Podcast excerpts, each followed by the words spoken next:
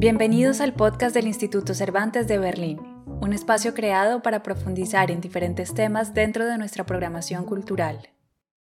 En el marco del ciclo de charlas y lecturas Camino a Frankfurt, nos visitaron en septiembre y octubre de 2022 seis autores miembros de la delegación española en la Feria del Libro de Frankfurt.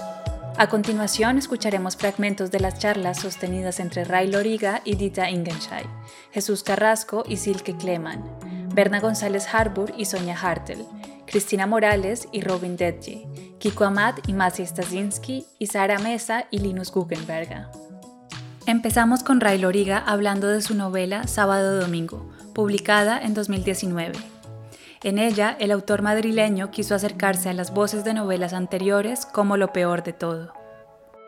Eh, lo que me interesaba al, hacer esta novela era primero una curiosidad personal, saber si esa voz estaba todavía en mí, eh, como quien busca en el armario ropa de hace 30 años y se la prueba a ver si todavía le entra y normalmente descubre que no, que ya no le, no le entran los pantalones ni, las camisetas ni, o todo le queda ridículo y extraño.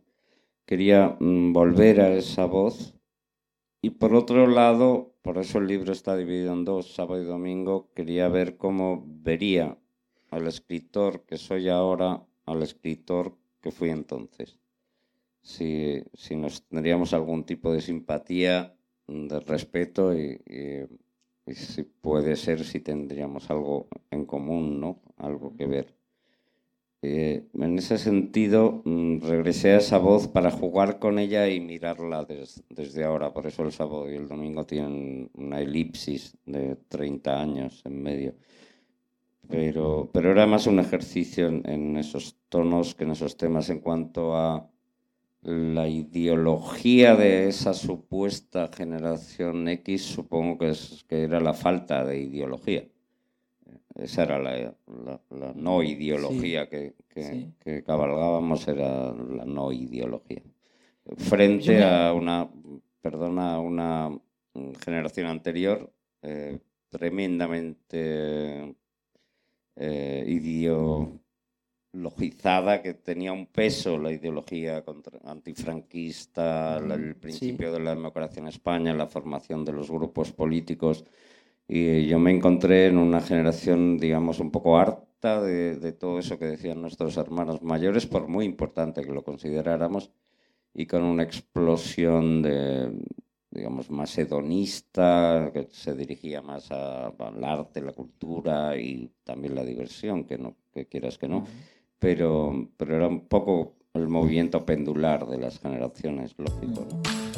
Al referirse al protagonista de su novela, Ray Loriga cuestiona la idea generalizada de triunfadores y fracasados. Este, este es un idiota cualquiera, en realidad es un pobre hombre. Eh, no muy diferente a mí mismo, por otro lado. Eh, de hecho, siempre me ha hecho mucha gracia porque en mis libros eh, a veces se destaca que escribo sobre fracasados como si todo el mundo tuviera un éxito desmesurado. Y yo mm. conozco mucha más gente así, eh, gente como yo, que, que, Rafa Nadal o que Alcaraz, que en el otro día de esos hay uno de mm. cada mil, ¿no? Eh, digamos que para mí los fracasados somos los normales.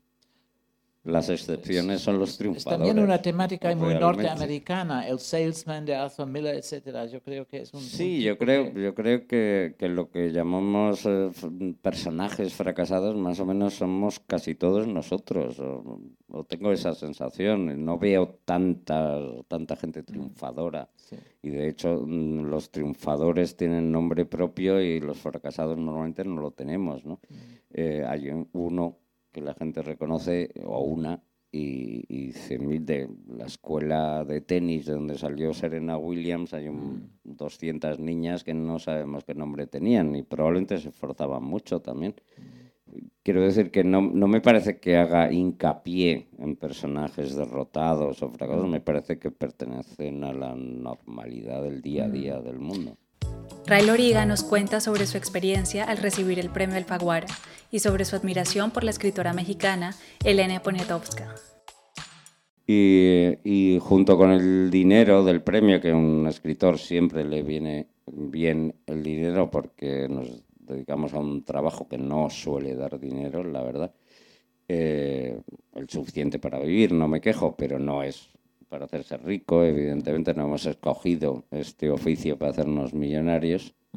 Eh, lo que es bonito del premio Alfaguara es que tiene una proyección muy grande en, en todo el área hispanoamericana. Entonces es un premio que literalmente te lleva desde Miami hasta la Patagonia.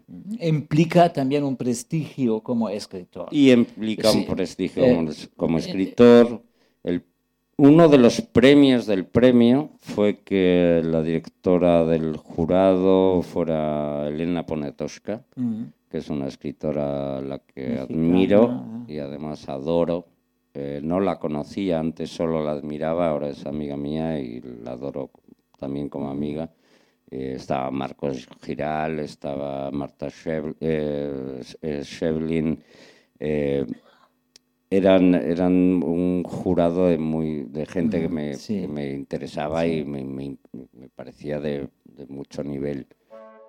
En Llévame a casa, Jesús Carrasco explora a través de su protagonista, Juan, el conflicto moral de los hijos frente al cuidado de los padres a medida que estos envejecen. Bueno, lo primero que tendría que decir es que Juan, cuando regresa y cambia su vida por completo, no lo hace porque quiera, ni porque sea el buen samaritano, ni el buen hijo, lo hace porque no le queda más remedio. Esta novela lo que plantea es una cuestión ineludible, de índole moral y práctico, pero es ineludible. A Juan se le presenta una un conflicto que tiene que resolver él y solo él, porque está exactamente eso, solo frente a su madre. Entonces, todo se deriva de esa obligación en primer lugar y luego cómo lo gestiona, pues es, eh, habrá que leer la novela. ¿Y cómo acaba? Porque la novela no acaba con el personaje transformado en el buen hijo ni en el buen samaritano. Es un personaje en proceso que tiene que volver precipitadamente y obligadamente a hacerse cargo de una situación que no esperaba, evoluciona con ella, pero no hay un final cerrado. Habrá, el lector tendrá muchas pistas para decidir qué es lo que va a hacer Juan al, final al final después de, que acabe la última página. ¿no? Y en cuanto al cuidado de los mayores en España, pues tampoco me atrevo a, hacer una, digamos, un, mapa porque ni soy especialista eh, ni, nada, ni, nada parecido. ¿no? Sí que es cierto, sí que puedo decir que hay una tradición en España que supongo que compartimos con todas las eh, sociedades eh, mediterráneas en la que el cuidado de los padres se hacía automáticamente, siempre, ineludiblemente dentro de la familia y particularmente las mujeres. Es decir, hasta la generación de mis padres, la pregunta ni siquiera existía. ¿Qué hacemos con los mayores? No existía la pregunta porque la respuesta era automática. Se quedará en la casa, en nuestra casa, en la casa de sus hijos, repartiremos esa carga y particularmente las hermanas se repartirán esa carga. Era, así ha sido de una manera eh, casi mayoritaria, ¿no? diría. Esta generación, la mía, desde luego es otra generación como la generación de Juan. Y esta pregunta ya no es inevitable, es decir, ya no, está, ya, no hay una respuesta unívoca a esta pregunta. Estamos, de hecho, formulándonos la pregunta ya no solamente como individuos, sino como sociedad. ¿Qué hacemos? Porque nos enfrentamos a la misma situación. Nuestros padres envejecen, nos necesitan. ¿Qué hacemos? ¿no? Entonces, la respuesta empieza a ser evidentemente distinta. Eh, ahora evidentemente abandonar la vida entera de uno, el proyecto vital de uno para dedicárselo a, tu padre o a tu madre, pues eh, ya no es tan sencillo como antes. O desde luego tenemos otros condicionantes. Eh, y creo que como sociedad es una pregunta que está por responder y que todavía nos queda mucho tiempo para responder plenamente. Yo creo que perdón, el término medio tiene que ver con una intervención de la sociedad de bienestar y una aportación de la familia, evidentemente, porque por un lado, la familia no tiene por, un familiar no tiene por qué saber manejar, por ejemplo, un paciente de Alzheimer, ni tiene por qué saber manejar el cuerpo de una persona eh, obesa o no obesa, pero manejarlo en una ducha son, digamos, trabajos específicos. Pero por otra parte, la administración no le va a dar el cariño, el acompañamiento, no le va a aportar la memoria o la desmemoria, o el afecto, el, el tacto, que solo puede aportar seguramente un ser cercano y querido. ¿no? Entonces yo creo que hay un término medio que hay que encontrar ahí y que involucra a toda la sociedad, no solamente a las familias ha de intervenir también el Estado en general, el país en general, a través de los sistemas del estado de bienestar para que, al fin de cuentas, se consiga lo que hay que conseguir, que es darle a estas personas, a nuestros ciudadanos mayores, una vida digna hasta el final de sus días. Los límites entre realidad y ficción siempre han sido objeto de debate en la literatura. Jesús Carrasco nos cuenta cómo abordó un material cercano a su biografía para construir esta novela. Bueno, en mi caso, es la primera vez que me he enfrentado a un material tan cercano y yo soy una persona muy pudorosa. Eh, hacia, mis eh, intimidades, pero también respetuoso con las de los demás. Entonces, en este caso sí que me he valido de materiales que estaban muy cercanos, de personas, de testimonios, de ejemplos que pueden ser reconocibles por esas personas por ejemplo, en esta novela está plagada de guiños a mi familia. Solo van ellos a interpretar, ¿no? que es algo que nos alegra o no las, veladas navideñas, pero ya está. Nunca diré qué es cada cosa. ¿no? Pero lo cierto es que está lleno de materiales y yo soy muy respetuoso con los demás. Entonces, cuando he, sentido que tomaba la vida de otro, o una parte sustancial de la vida del otro, me he dirigido al otro y he dicho, este es el libro que he escrito. Eh, ¿Qué te parece? Pues mira, me reconozco y no lo deseo no te preocupes, eh, modifico tal cosa o tal otra para que esto no sea así.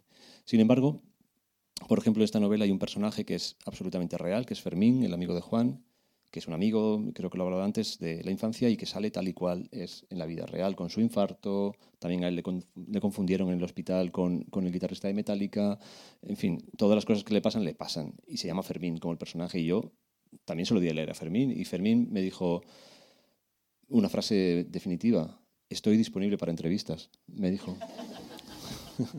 o sea que puede, puede pasar de todo, ¿no? Sin embargo, hay otro personaje que me cedió un espacio, una escenografía que no quería verse reconocido, representado y yo pues desdibujé aquello, ¿no? Pero es cierto que la ficción no solamente es lo que te inventas o la fantasía, ¿no? La ficción es simplemente una modificación de la realidad. Si yo digo, si yo escribo una novela sobre esta sala y sobre este encuentro y en un momento dado digo que, se, que llegue, entra por la puerta Immanuel Kant y se sienta, ya he introducido el factor duda, es decir, vale, y si esto es mentira, porque Manuel Kant murió, lamento decirlo, no podría estar aquí en este contexto, si ya esto es mentira, todo lo demás puede ser mentira, o todo lo demás puede ser ficción, que también está en la gracia de la ficción literaria y de la ficción en general. Está este solapamiento entre realidad, lo que suponemos que es la realidad, memoria, ficción, invención, aportación, bueno, es un poco el juego que estamos jugando todos, escritores y lectores, ¿no? Saber combinar bien esos elementos y de una manera equilibrada puede hacer que la obra sea muy potente o que sea muy plana. Jesús Carrasco nos deja estas reflexiones respecto al envejecimiento y al trato de personas con enfermedades mentales después de escribir la novela. Bueno, yo lo primero que debo decir es que yo no he sido cuidador de una persona con demencia. He entrevistado a muchos cuidadores, por desgracia, porque cada vez más frecuente la enfermedad, muy cercanos. ¿no? He entrevistado y he encontrado coincidencias muy claras en todos estos testimonios. ¿no? Pero si algo he aprendido escribiendo este libro y observando esa, esa enfermedad mental desde, desde, cerca o estos testimonios, es algo que ya sabía y que a veces lo olvido, es qué frágil es el ser humano. No como sin proponértelo sin, de un día para otro, eh, tu identidad puede disolverse como un azucarillo en un vaso de agua. ¿no? Eh, y esto es, es, muy difícil de asumir, antes lo, lo hablamos en el tren. ¿no? Esta fragilidad a mí me, sobrecoge y me pone en guardia. ¿no? Y vuelve un poco a, a, una cita que en el libro aparece de Séneca, ¿no? sobre la brevedad de la vida, en una de sus cartas a, Lucilo, ¿no? le dice que el tiempo nos está contado, ¿no? que es una enseñanza estoica que deberíamos tener tatuada eh, ¿no? Delante de nosotros durante todo el tiempo en que estamos vivos, ¿no? porque a veces, muchas veces lo olvidamos. Es normal que cuando somos jóvenes lo olvidemos, pero yo ya tengo cierta edad y cada vez lo recuerdo más. Y este libro y esa cercanía me ha ayudado a, darme cuenta de que qué frágiles somos y, en cierto modo, qué suerte tengo que todavía estoy en buenas condiciones. Vamos a, vamos a Cervantes eh, hablar, vamos a vivir, vamos a viajar, vamos a comer, vamos a disfrutar de la vida, vamos a leer ahora, ya, en este instante, ¿no? y ya veremos mañana el futuro lo que nos depara. Berna González Harbour, periodista y autora de El sueño de la razón, novela que relaciona los cuadros de Goya con misteriosos crímenes ocurridos en Madrid, nos cuenta de dónde viene la fascinación por este artista y la relación entre sus pinturas y la novela negra.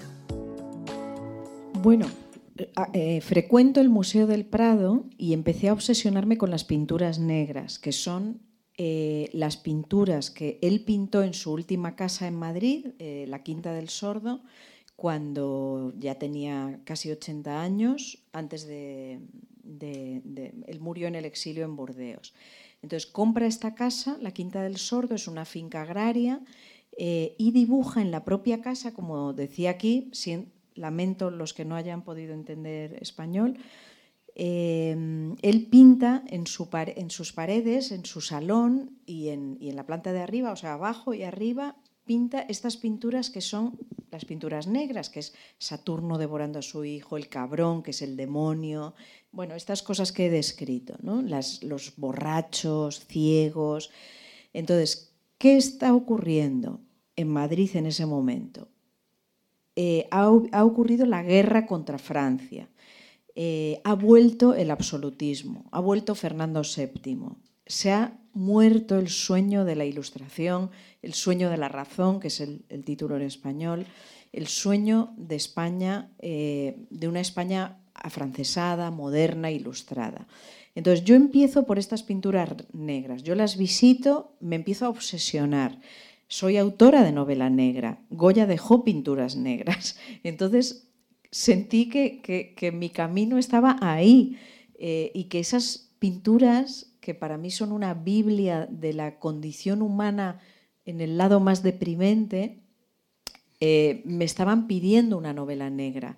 Empecé a estudiar a Goya, empecé a ver que Goya, ese es su final, esas pinturas negras, pero Goya, 35 años antes, como, como digo ahí, había, había, pintado una España completamente diferente. Y entonces empiezo a estudiar y a obsesionarme con este contraste eh, que se resume en que Goya fue capaz de pintar ese momento de España de creación, de sensualidad, de amor, de, fantasía, de, búsqueda de la ilustración, búsqueda del afrancesamiento. Entonces Europa para España era el afrancesamiento, el ser como los franceses. Em, la alegría, los colores, la fiesta, la diversión, todo eso lo dibujó Goya de forma magistral. Eh, ¿Qué ocurrió? 35 años después había ocurrido todo lo contrario. Eh, o sea, tras el sueño de la ilustración llegó la guerra y llegó, volvió el absolutismo, volvió lo, dictatorial. Y eh, bueno, me di cuenta de que lo que hizo Goya no solo fue retratar su tiempo, sino retratar nuestro tiempo también, que eso es la maravilla de los grandes genios, ¿no? que, que están retratando un mundo, pero están retratando el universo entero. Eh, me di cuenta de que en ese contraste entre la creación y la destrucción, entre el amor y el odio, eh, España ha seguido viviendo muchos siglos. Eh, tenemos épocas fabulosas, de enorme creación, creatividad, amor, modernidad, ahora es Europa lo que nos moderniza pero tenemos épocas negras, como la guerra civil, la dictadura de Franco. Eh, entonces, cíclicamente eh, vamos desde la maravilla al hundimiento, cíclicamente nos peleamos de forma fratricida entre hermanos. Eh, ocurrió entonces, ocurrió en la guerra civil, hay un cuadro que se llama, una de estas pinturas negras que se llama Duelo a garrotazos, que son dos hombres con dos garrotes peleándose a muerte.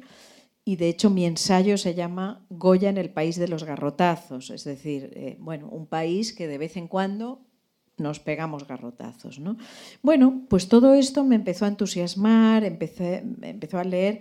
Hasta entonces mis novelas siempre habían surgido de acontecimientos ocurridos. Eh, que, yo había eh, atestiguado como periodista, etc. Pero esta es la primera novela que nace del arte nace de la lectura sobre arte, de la lectura sobre Goya y que por eso para mí es una novela especial. Para la autora de El sueño de la razón, la novela negra puede ser una herramienta útil para comprender y empatizar con los problemas sociales de distintas épocas. Sí, la, novela negra es una herramienta para enfrentar eso, el abusado frente al abusador, el, que comete un crimen frente al que lo sufre. Y de esa manera logramos mm, retratar nuestra sociedad. Comentaba al principio que yo quería retratar la sociedad, creo que cada escritor o, pintor o, actor, actriz, eh, director de cine quiere retratar su tiempo. Y, en ese sentido, si vive un cierto auge la novela negra en estos momentos, por lo menos en España, creo que también está relacionado con el fin de, un bienestar que dábamos por seguro y que con la crisis de 2008, más las sucesivas crisis que hemos ido acumulando, eh, bueno, nos han retratado que la sociedad tiene muchos más problemas de desigualdad, de, dificultad de acceso a los trabajos, a la vivienda, de dificultad de acceso a derechos que antes creo que se daban por, por seguros.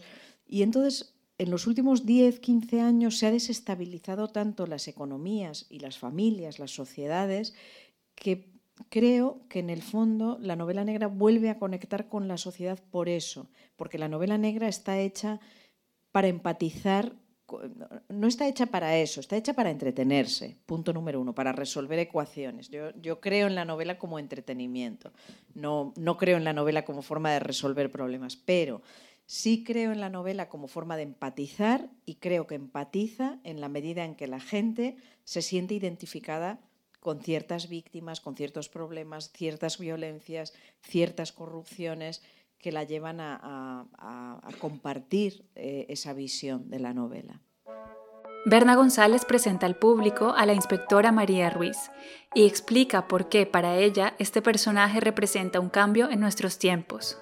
Eh, bueno, María Ruiz eh, nace como nace hace 10 años, ahora llega a Alemania, pero nace como un representante de una mujer de hoy. Yo estaba muy harta de leer literatura criminal de hombres, protagonistas hombres, en los que las mujeres solo eran víctimas o fan fatal o objetos de deseo. Es decir, siempre estaban construidos sus personajes en función del hombre, dependiendo del hombre. Y, me, me, enfadé mucho, ¿no? Cuando, porque yo leía bastante novela negra y, adoro a Camilleri o, y Montalbano, adoro, a tantos que seguro que tú conoces muchísimo mejor que yo, pero siempre hombres. Y las mujeres siempre están en función de los hombres, sus novias, sus amantes, sus víctimas, sus etc. Entonces, esa fue una de las razones también por las que elegí esto, por las que creé a la comisaria Ruiz, porque yo quería una persona que representara nuestro tiempo. Yo creo que la escritura, la literatura, también sirve para retratar nuestro tiempo. Es decir, Conan Doyle retrató su tiempo con Sherlock Holmes, tiempo de té y un pelo en, un, pelo en el abrigo era la pista que se seguía. O, o Dashiell Hammett o cualquier, cualquier gran autor ha retratado su tiempo. Mi tiempo, nuestro tiempo de las mujeres que estamos aquí y de este público que está aquí, es distinto. Por fin las mujeres podemos demostrar que somos tan eficientes como los hombres, nos cuesta más demostrarlo, porque no hay duda de que a la comisaria Ruiz le ha costado demostrarlo. Es una mujer que se siente dentro de un mundo de hombres, que es la policía española, y que por tanto tiene ese, esa necesidad de demostrar que aún puede ser más eficiente que ellos. Por eso tiene que dejar su vida atrás, dejar su vida privada. No tiene vida privada.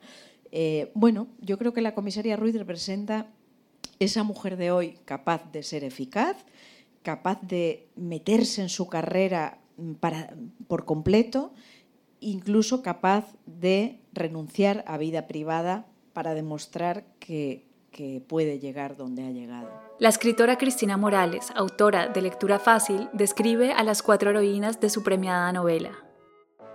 Mis cuatro heroínas, eh, desde una lectura realista de la novela, que yo no considero realista, tienen discapacidad intelectual o el sistema considera que tienen discapacidad intelectual.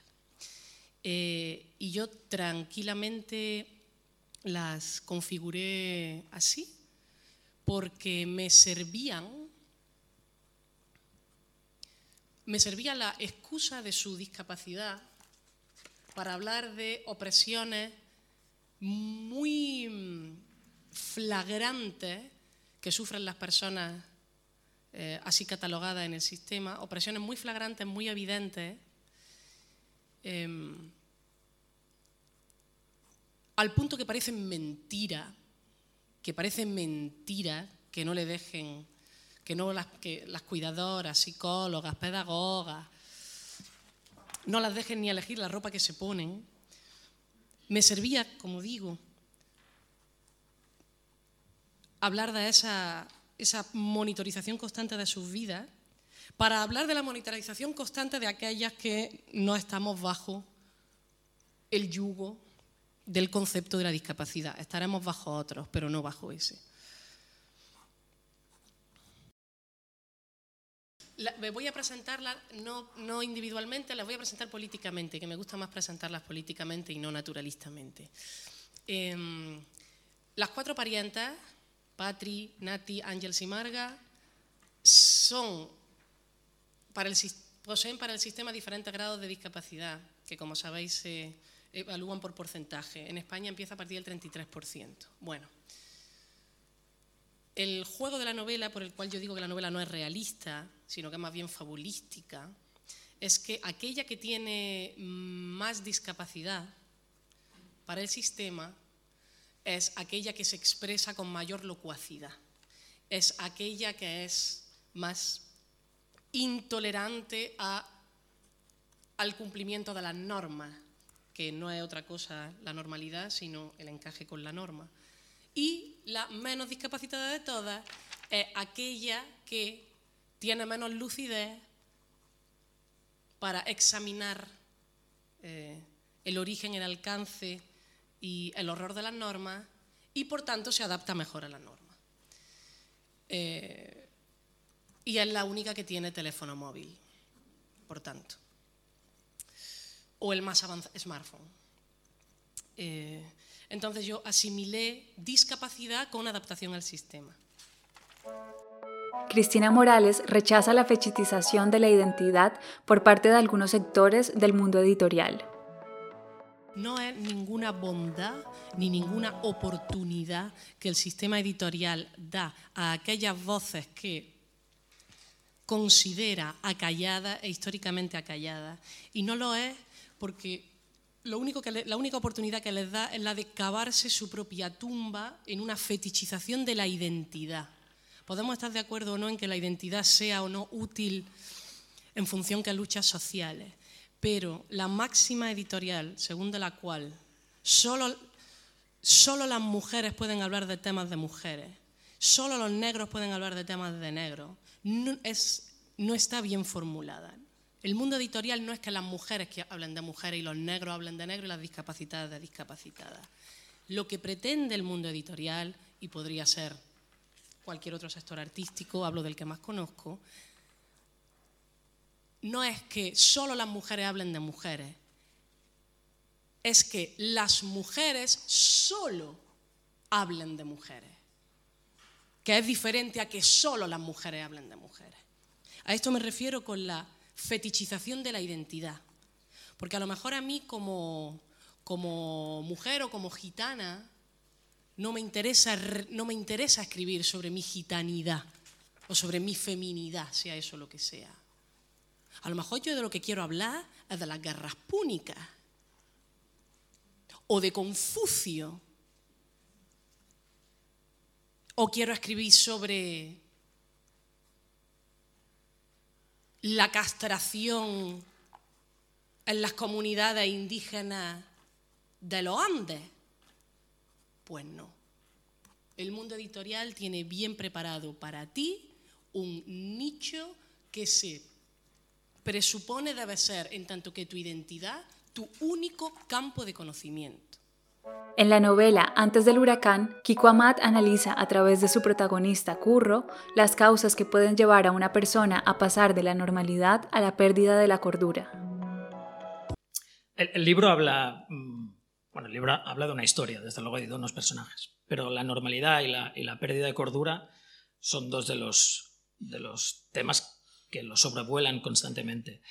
Pero no quisiera dar la idea mm, equivocada de que, de que en el libro hay la menor mirada romántica sobre la locura.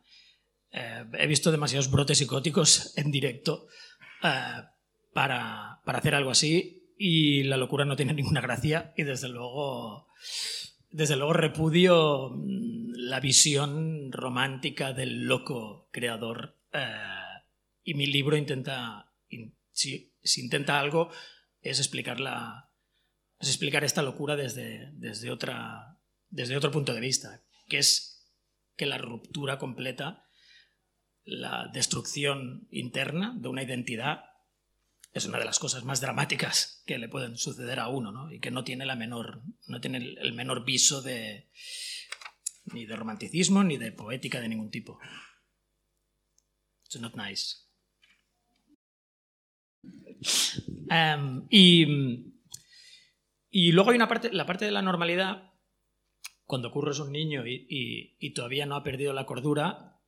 El libro empieza con una cita, una de las citas que dan comienzo al libro es un fragmento de, de la carta de Pablo de Tarso a Corintios, a los Corintios. Y, y dice, me he vuelto loco, pero la culpa es suya. Y, y creo que Curro, el Curro niño, es un niño anormal, es un niño que no encaja, es un niño no atlético, es un niño que está claramente en la frontera no diagnosticada de Asperger o, de algún espectro autista y se enfrenta a un mundo implacablemente violento contra los anormales, eh, que son los 70 y 80 españoles, donde, donde al, no atlético o al raro o al, o al introvertido eh, se, le, se, le, aplastaba, o sea, sin más, eh, dialéctica y, físicamente. Por tanto, una serie de cosas que le, suceden que le van sucediendo a Curro, tanto en el entorno familiar como en el exterior, le hacen pasar de, la, de lo que era una normalidad más o menos curable a, a una locura certificable. O sea, le rompen las fuentes y referencias que Kiko Amat recoge para tratar el tema de la locura en su novela proceden de hechos reales que el autor vivió en su infancia.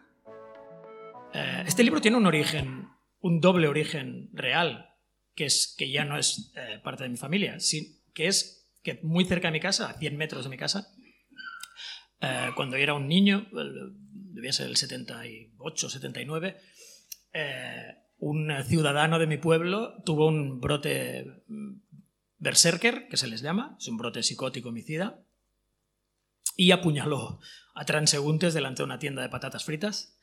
Esto es un detalle para, que, para dar contexto, no es que sea relevante. No se estaba quejando por la calidad de las patatas, quiero decir. Le dio ahí delante porque sí.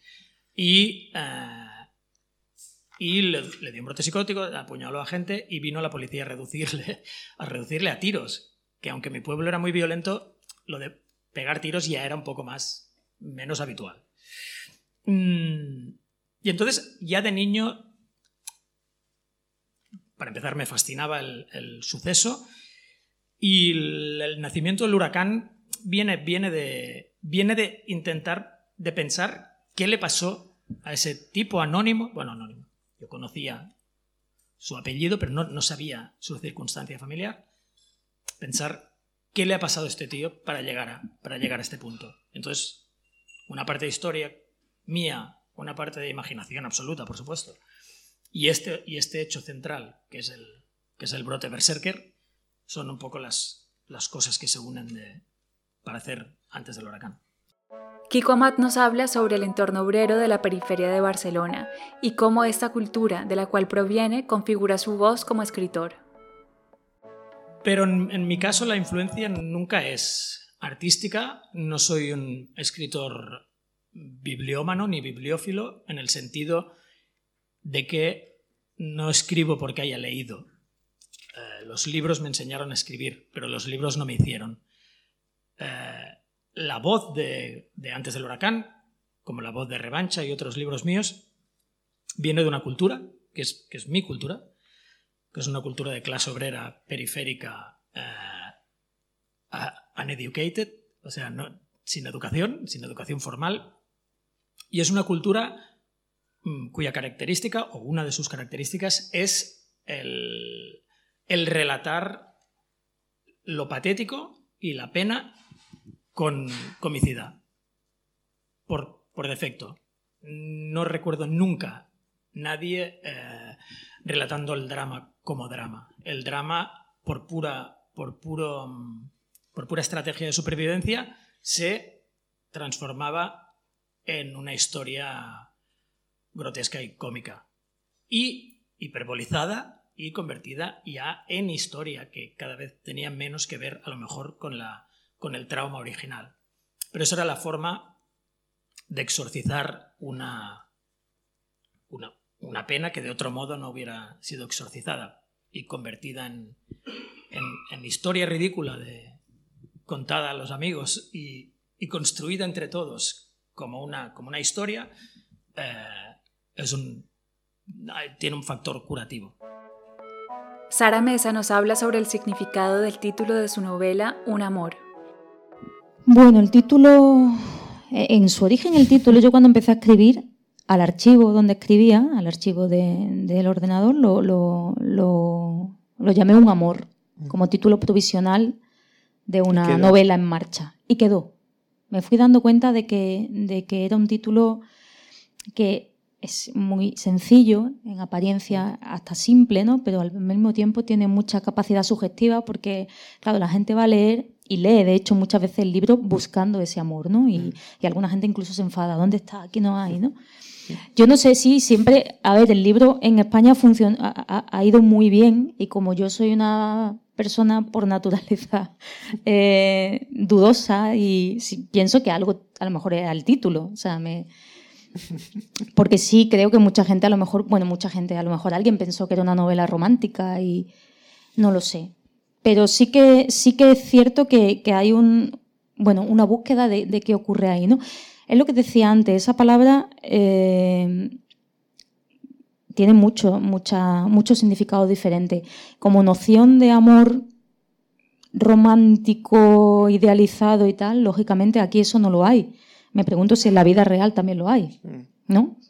Pero esa es la cosa, precisamente el quizá reivindicar otras posibilidades, no reivindicar en el sentido de que deban o tengan que existir, yo ahí no entro, sino en el hecho de que existen, recoger otros relatos en los cuales las cosas no son mm, tan perfectas, ni son tan claras, ni se sabe muy bien por qué empiezan. ¿Cómo empieza ella con este alemán, no? yo creo, y digo creo porque tampoco, movida en gran parte por la curiosidad, por la necesidad de, por ciertas necesidades de ella no satisfechas y también por la, esto es complicado de, explicar, por la herencia educativa recibida al ser ella mujer. La relación que mantenemos con los animales es uno de los campos de interés en la escritura de Sara Mesa. Eh, a veces cuando escribo introduzco elementos que forman parte de mi, campo de interés, de mi mundo, ¿no? Y uno de ellos, de, mis intereses, son los animales. Más que los animales en sí, la relación que mantenemos con ellos, ¿no? Cómo es esa relación y sobre todo si, si, si los entendemos, si entendemos sus necesidades, si entendemos qué quieren. Aquí volvemos a hablar otra vez de la comunicación entre especies, pero sí, ¿no? Ella quiere un perro intenta ayudar a un perro que además tiene toda la pinta de haber sido maltratado. ¿No? Pero claro, el perro es un perro huraño, un perro receloso. Por lo cual ella, bueno, mientras se le ocurre un nombre mejor, le pone si eso, que no sé si es un término que todo el mundo conoce, pero eh, no, sé si en todo el territorio español, pero desde luego en el sur si eso significa algo así como antipático, ¿no? Em, saborío también sería otro sinónimo. y ese perro va adquiriendo también una capacidad simbólica. Yo según escribía me daba cuenta de que había una especie de eh, identificación entre la propia Nat y el perro. Y de hecho, en la trama, en el argumento, al final de la novela, casi que el perro recibe parte del rechazo que genera, que genera Nat en la comunidad. Eh, bueno, se desvía hacia el perro por, un motivo que no, que no conviene revelar, ¿no? Pero pero ocurre varios libros míos, me he dado cuenta, la presencia de los animales va adquiriendo esa capacidad simbólica. En Cara de Pan eran los pájaros. Aquí aparecen también unos gatos que son importantes, ¿no? Eh, aparece una víbora que es eh, considerada peligrosa sin serlo, por ejemplo, ¿no?